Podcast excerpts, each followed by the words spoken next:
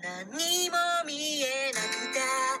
震える両足おはようございます。こんにちは。こんばんは。筋トレやってますか？いつものタイトルに戻りまして、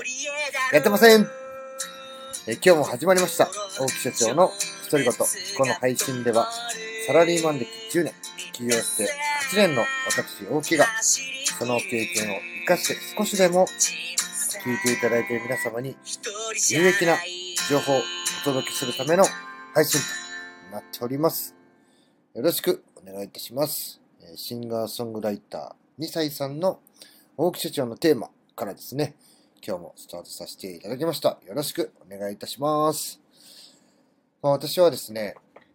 えーまあ、今日で3日目なんですけども、ここ最近朝の7時にですね、まあ、アンガーマネジメントファシリテーターとしという資格を持っているんですが、改めてですね、えー怒りについてちょっと勉強、復習をしようということで、えー最近はですね、アンガーマネジメント関係の配信を朝させていただいております。えーとですね、えー一番最初は起こることのメリット、デメリットっていうのを考えたことありますか？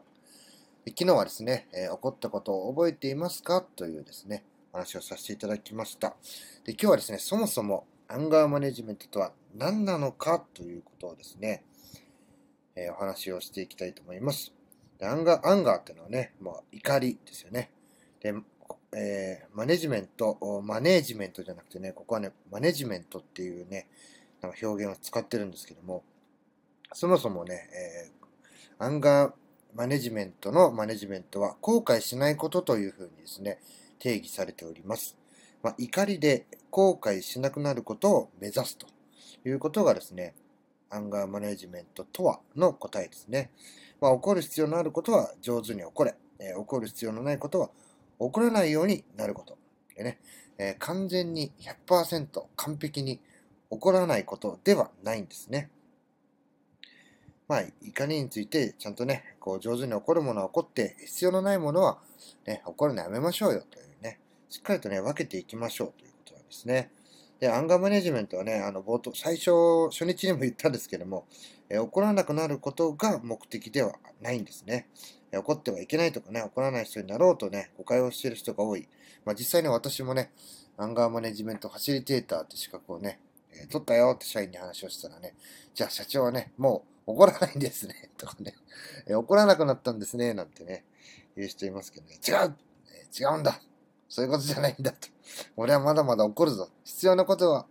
起こる必要のあるものはえー起こるよと。ただね、無駄に起こんないよっていうだけですね。えーまあそういう まああとはね、あの、まあ上手に怒れるっていうのはね、まあ、まあ僕なんかね、ちょっとあの物を壊すとかね、人あの人を傷つける、まあ自分も傷つけるっていうね、えーなんか3つのルールっていうのがね、あるんですけども、まあそもそもね、怒らない人がいい人かとかね、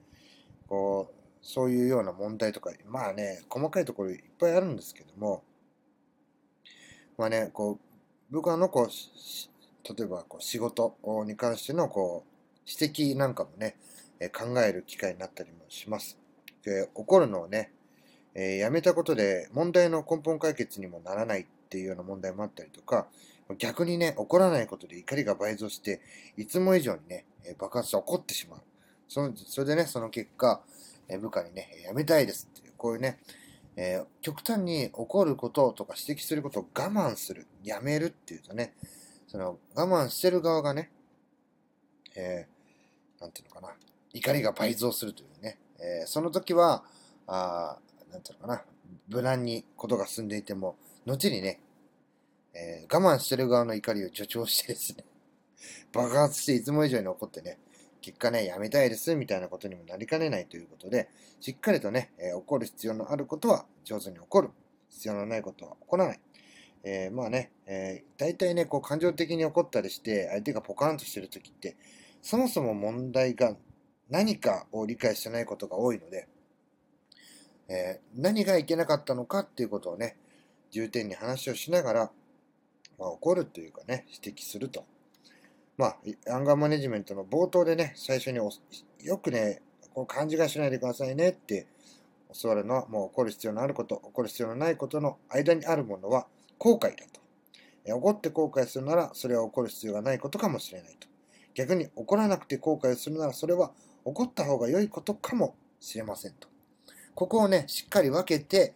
考えていきましょうというのが、えアンガーマネジメントの定義で一番最初に教わることなんですね。え今日はですね、アンガーマネジメントとはというお話をして、